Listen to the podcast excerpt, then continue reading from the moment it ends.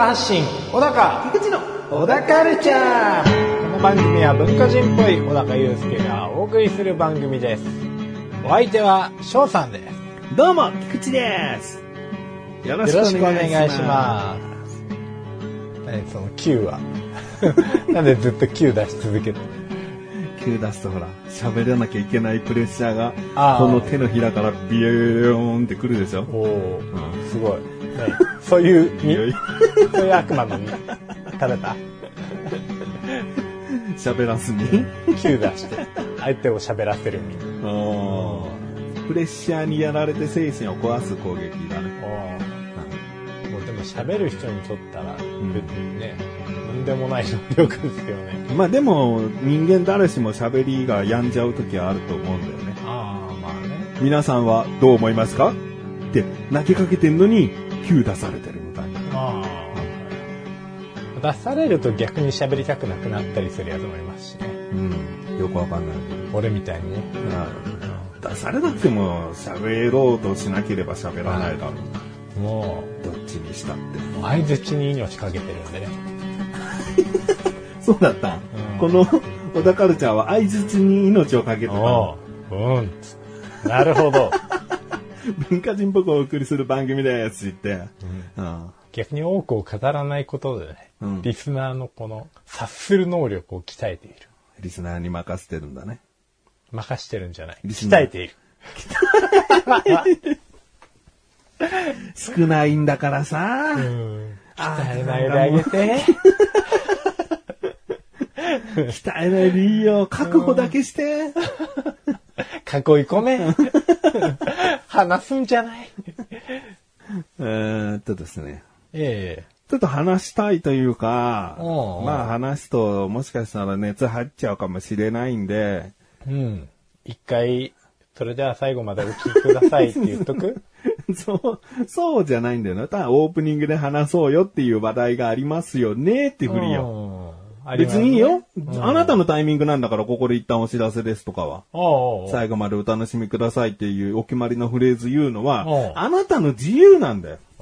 この救急の身でね、うん救を出されたら言うとかじゃないでしょ、あなたのタイミングでしょそれは。今日髪の毛切ったからさ、あの、細かい髪が T シャツの中入っちゃってさ、ちょっとかゆいんだよ。それでは、最後までお聞きください。小田カルチャーは皆様からのご意見、ご感想をお待ちしております。番組ホームページのメールボタンをクリックして、投稿フォームよりお送りください。いろんなメール、お待ちしております。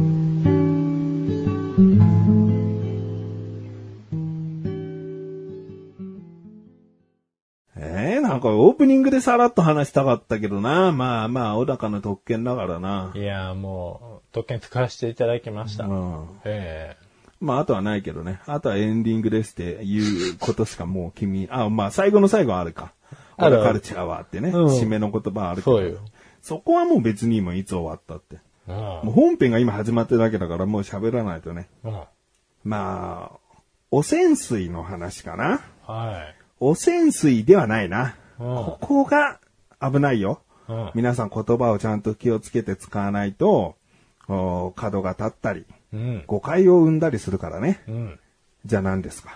清水です。清水？清水じゃないですか？清水？清水です。死清水？清水。清水？はい。清水ですね。聖なる水？聖なる水です。あれは清水です。何度も聞き直しちゃったよ。何このボケありがとうございます。いや、まあまあまあまあ、まあ、ボケですからね、今のはね。えっ、と、処理水ですね。うん。汚染水っていうと、汚染された水がってなっちゃうんで、ええ処理をする水はい。をあくまでも、こう、海に日本は、こう、めちゃくちゃ薄めて、こう流しているよっていう話なんだよね。影響のないレベルまでね。そうだね。で、それに起こった、まあ、近隣の国の方々もいらっしゃって。特に中国なんかは、もう日本の水産物は輸入せんとうん。怒ってしまっているんですよね。はいはい。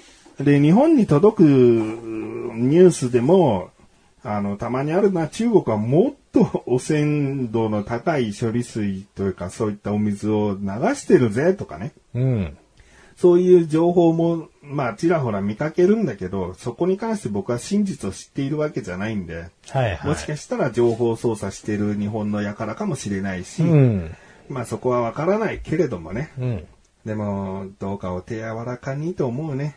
まあね。なんか、日本が全滅したら文句言ってくれよって。うん まあ、全滅じゃなくてもいいわ。とある地域がじゃあもうその処理水ので育ってしまった魚を食べたようで体にこんな異変が起きてしまったっていうのが、うんまあ話題になってから外国の方にとったらその後にきっと被害が出る予定になるだろうからさ。うん。ね、日本は日本の近くの水の魚を食べてるわけだから。うん。だからそういうのが日本で起こったら、うわ、やっぱりやん輸入禁止、輸入禁止まあ、それならまだわかる。うん。それは申し訳ないとも思うし、日本どうにかしなきゃなって、みんながいろいろと立ち上がらなきゃいけなくなるとは思うんだけど、うんまだこう、何も起こってないじゃない。そうな。うん。あで、海のどこどこで、ちょっとずーっと捨ててんだよね、今ね。うん。で、その、ちょっとずつ捨てていくものっていうのは、処理水じゃないにしろ、そういった水、うん海に流した液体は、どう分散されていくのかっていうことも分かってないのかなと思うよね。あ。ああ、はあ、はあ。例えば中国の方に届くのめっちゃさ、後よ。まあ、そうやね。めちゃくちゃ後。うん。そもそも日本海じゃなくて太平洋側に流してる太平洋側なんでね。うん。だから、まあ、ハハワイとかさ、そっちの方から、もしかしたら、こう、うん被害は出ないかもしれないけど、うんそういった処理水を薄めたものの海の水が近寄ってくるかもしれないけど、ううん、ん。なんか、早いよななんかそうやって少しでも、こう、情勢を上上回りたいだけなんじゃないかなとかさ。まあね、うん叩くことでね。うんそうでも水産物を仕入れられなくなって被害が出るのは全く処理水とは関係のない漁業をやっている方だったり、うん中国側からとっても日本のイカはすごくうまくてとか、日本の何々で、うわうんお店は成り立ってたのにって、めちゃくちゃがっかりしている中国人の人もたくさんいると思うんだよね。うん。そうね。だ国がさ、一方的にというか、輸入禁止ってすることは、本当に正解かな。まあ、それに先導されちゃう人たちもいるしね。うんあ結局なんかさ、お米の時だってさ、ねちょっといろいろ話題になったじゃない。あうん。風評被害で、うん。もうそこから10年ぐらい経ってるかな。そんな経ちますかね。まあ10年未満うんだとして。うん。なんかそれによって今、悪影響が体に出てますっていう人、まだニュースで出てないよね。うんまあニュースで出たらもう、もう次々と出てくるのかもしれない。うん。あえて日本のマスメディアとして隠している可能性もなきにしもあらず。うん。難しいね。まあね、もう日本の、まあ必ず美味しいかわからないけど、美味しい魚をね、うん。まあ、この先入観だけで、果たして食べられなくなっていいものなのかっていうのもあるし、そうだね。もったいないですよね。もったいない。うんもったいないよ。それで日本では安く売らざるを得なくなるのか。そしたらよりね、日本の、こう、経済状況悪くなるだろうなと思うよね。うん。安く食えるようになるのかな、日本人にとったら。でもそれはそれで漁業をやってる方の収益が減るわけだから、え結局、住みづらくなるんだよね。えまあね。安いものが買える世の中になると、購入する側、消費者側からしたら過ごしやすいのかもしれないけど、実はもう自分に回ってくるからね。そうね。自分の賃金も安くなるよみたいな。うん。まあ国全体の経済が落ち込みますからね。うんそうなればね。でもたまに思うんだよね。こんな話さ、20代前半とかの時はしなかったじゃない。うん避けてきたかもしれない、むしろ。わかんないから。触れたくないっつうん。今もそんなに理解してるわけじゃないけど、あ触れてはいるじゃん。ーうん。なんかさ、まあ、小高今年 40?40 うん。になってくるとさ、そういう、こう、世相を切ったりさ、うん。なんか政治やニュースに触れたくなるんだなってちょっと思うね。物申したくなるよね。でも、それを理解っていうか頭に入ってないといけない年でもあるよな。うん、まあねう。ん。何でもかんでもこう、やっぱり重たい話はいい、堅苦しい話はいいで避けてはいけない年ではあるよね。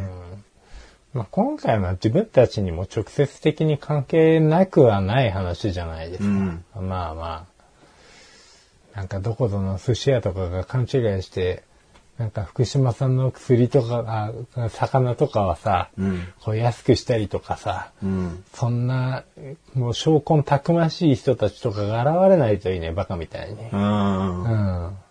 なんかもう、これまで通り普通に扱うことが、うん。今の状態を一番良くする、うん。うん、効果が得られるんじゃないかなと思いますけどね。なんかかえってその安くしたりとか高くしたりとか、価格の調査を、あ、操作をすると、うん。まあ、国内外でもう、ん。すごい批判もあるでしょうしね。うん。まあ、そんなことねえか。そこまでバカじゃないか。でも少なくとも、これ聞いてる人も我々も、ど、日本のどこどこ産だから嫌だって食べ物の差別はやめようん。う。うん。そうね。まあどこどこさんはうまいは別にいいね。それはしょうがない。あると思うけど、もうなんか味とかではなく拒否するっておかしな話だから、そう産地で。そう。うん。これは謎の食わず嫌いよな。うん。それはやめよう。なんか、それが一番いいんじゃないの？普通に食べることが。そうね。うん。スーパーで売っててもお店で出されても。いや、これはちょっとって言わないこと。これはちょっとって言ったお店は、あ、じゃあこの、うんここで取れたやつは使わないようにしようって思っちゃうんだかうん。ら。うん。いいこと言うな。中身のある話したな、今日は。じゃあ、小高のね、珍道中の話しようよ。振動中な。うん。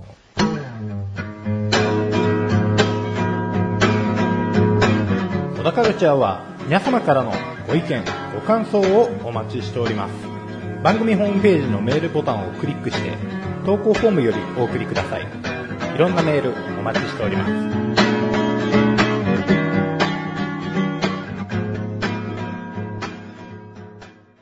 旅行行ってきましたよ。おー。北海道ね。おー。またね、同じとこなんだけどね。こっちの？あの星野リゾートでね、あ。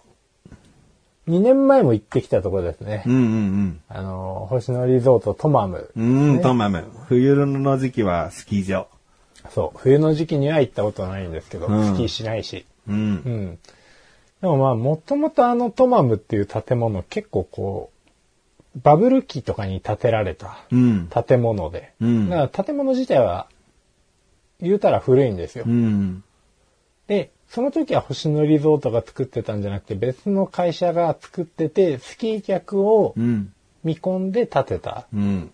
建物だったんですよな。うん。うん。でまあそれを星野リゾートが閑散としてきた頃にいい感じに買い取って、で、まあ、たまたまリフトを調整してた人が、うん雲海が出てるぞっつって、雲海見れるテラス作ろうっつって、テラスを作ったらもうバッチ当たりですよ。商売上手。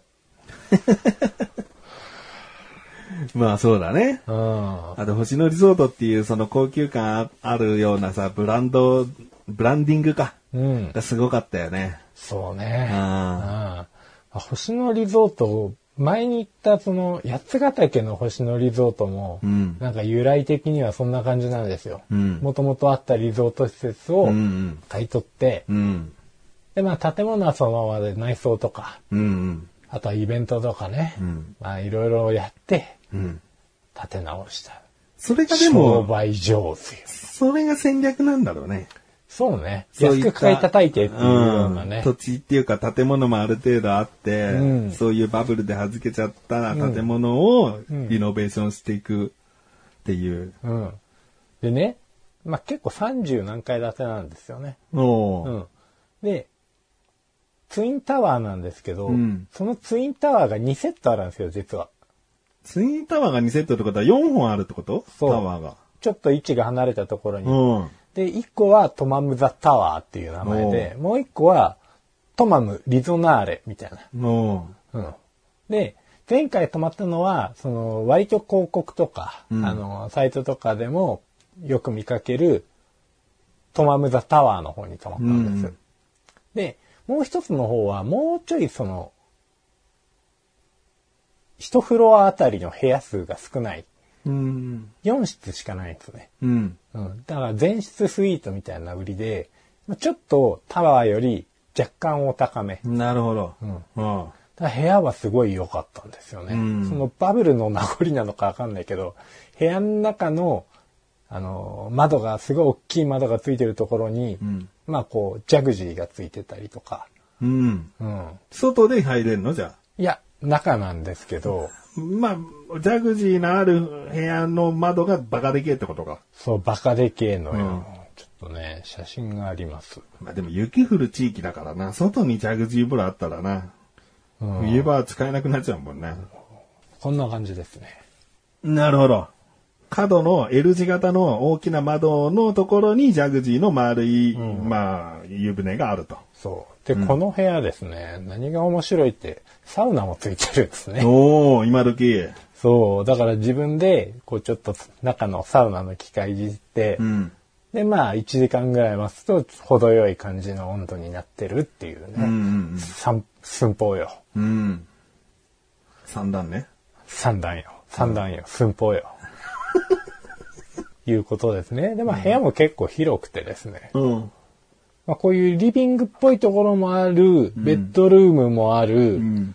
で、別室で、まあ、撮ってないけどトイレもありう、ん。うん。で、洗面所も洗面台が2つあるみたいおー何人用なの ?3 人家族でぴったりなの？それでも。な。まあ、ベッドは、ベッドルームに3個入ってたんで、うん。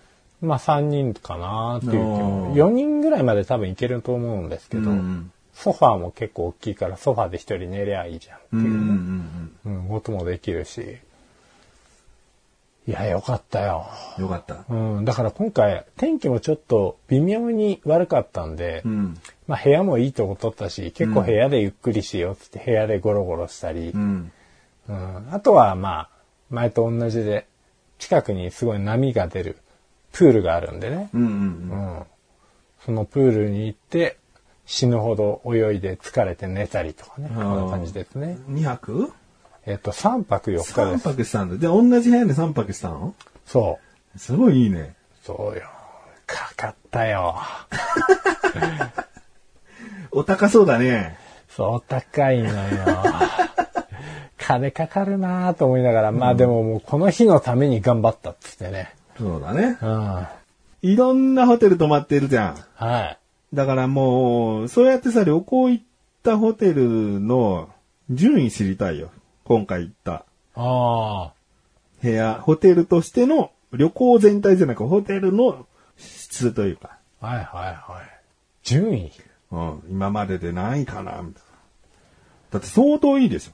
そうな。星野リゾートっていう時点でも結構もうしっかりとしたところだし、で、今回トマムタワーじゃない方のうん。比較的スイート、スイートと言っていいの？セミスイートとか？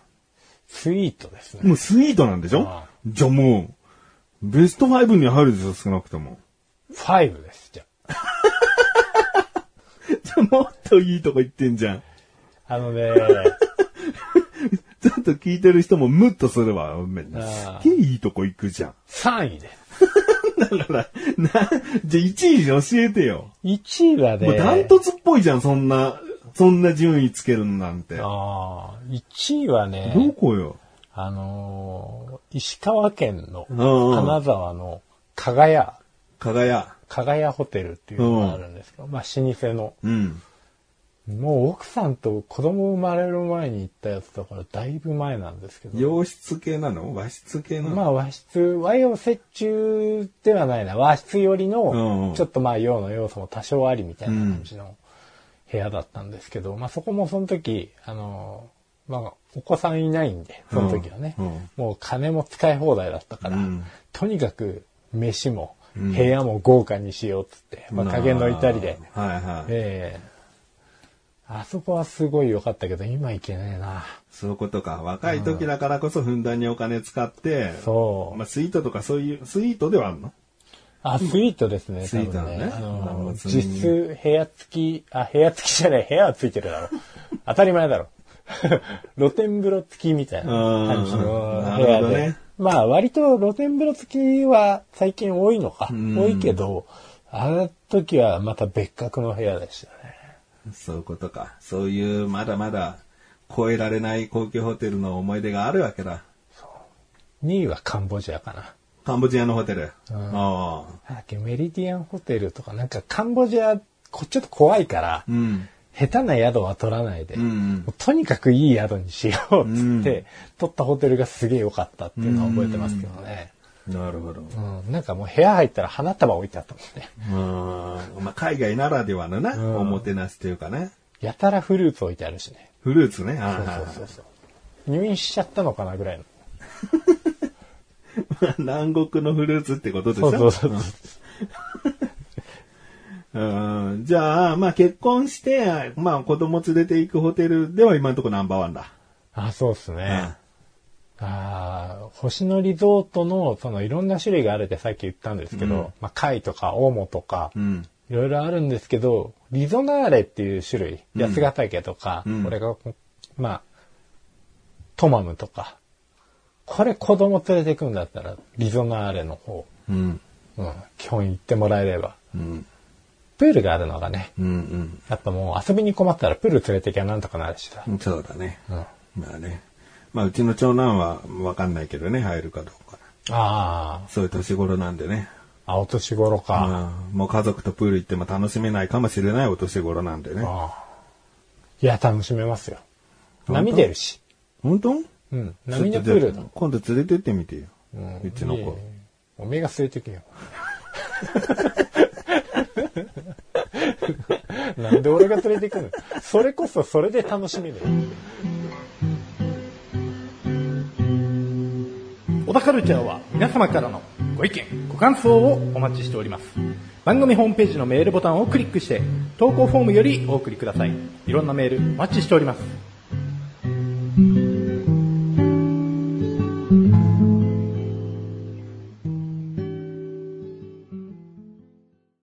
まにするツイッターで見かけた意識高い社長っぽい人が言ってたこと、おー。少し前によくやってたよね。ん？なんかツイッターで、まあ今 X でうん、こう、つぶやいていることが、なんか鼻につくみたいな。うん。その人が、まあ青年実業家だったり社長だったりみたいな。人で、本当にこんなんか？みたいな。なんかい、かっこつけて言い過ぎだろみたいな。い見せる用のね。うんあ箇条書きで説明する人は下手だ。なぜなら、つってその後箇条書きで書いてあるみたいなやつがいたんだよ。それ話したらここで。いいですか？はい。ちょっと文章はいろいろとこう、か変えるというか、ちょっと濁した、あの、言い方にしますね。ええ特定されるとあれなんでね。うんうん。はっきり言って、20代でネットフリックスが趣味とか言っている人は見込みない。何も分かってないのに仕事が全てじゃないと言い、仕事が終わったらプライベートを満喫する。そんな感じで40代を迎えると、鳥貴族割り勘野郎が爆誕する。当然子供なんて無理。大人たちみんな言わないけど事実です。ほうほうほ要は20代のうちは、ネットフリックスが好きとか言ってんじゃねえと。努力してう上目指せみたいな。うとにかく経験を積めと。うんってことなんだよね。これを、あ、わかりましたっていう人ももちろんいうる。うん。でも、中には、その30になっちゃうけど、えー今は20代ですっていう人がリップを送ってるんだね。ネットフリックスが趣味でいろいろ映画とか見たことで、名言に力をもらったり、上司と盛り上がったりとで、今では管理職まで昇進しました。付き合って5年の彼女とも結婚し充実しています。成功者とは言えませんが、一概に見込みなしと言い切るのはもったいないと感じますけどね。う。うん。って送った人がいたの。はいはそしたらその人の返信。い。うん。管理職まで昇進されている時点で、プレイヤーとして相当頑張られたんですね。すごいです。コメントありがとうございます。って返信がうぜえな。違うんだよな。その人が言いたい人は、リポをした人が言いたいのは、別にネットフリックスを趣味とか言っちゃっても関係ねえぜってことを言ってる。うん。努力相当頑張られたんですねとか言うけど、その人は別にすげえ頑張って管理職まで行きましたとは全然書いてないし。うん。もう、論点すげえ変えまくって。だ要は、ネットフリックスが趣味とか言ってる人は見込みないとかいう、この強い言葉がうん。鼻についちゃうんだよ。うん。違うじゃん。別にネットフリックスが趣味っていう人が見込みないんじゃないじゃん。うん。ネットフリックスも見てもいいけど、20代のうち、小高が言ったように苦労を積んでおいたりしておいた方がいいよっていう言葉の裏に、YouTube 見たり、ネットフリックス見たり、自分でなんか趣味で没頭する時間なんて持てないけどね、が、勝手についてくるだけのことで、うん。そこの部分を結論みたいに、見込みないって持ってくることは、うん。ずれてるよね。まあね。分析が足りないですねう。ん。なんか強い言葉で人を引きつけたかったんだなってうん。思いました。下見の見物です。うん。あ下見の見物なんで、これは。あ。なんかもう、そうか。うん。下見の見物か。僕はね。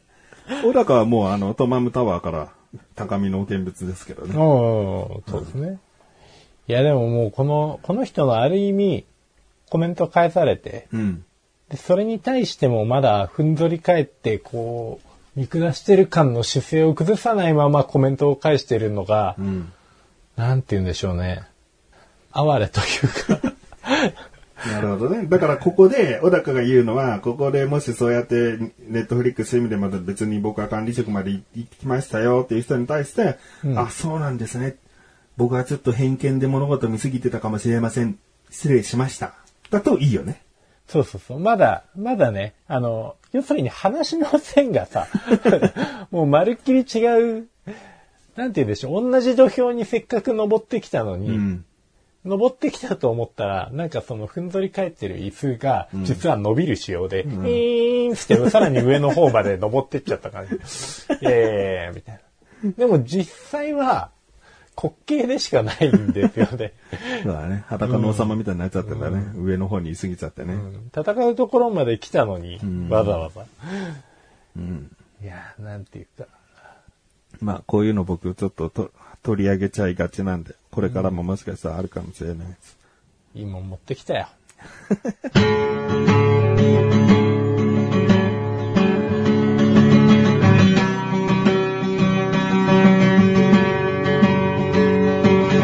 エンディングのは中エンディングですと。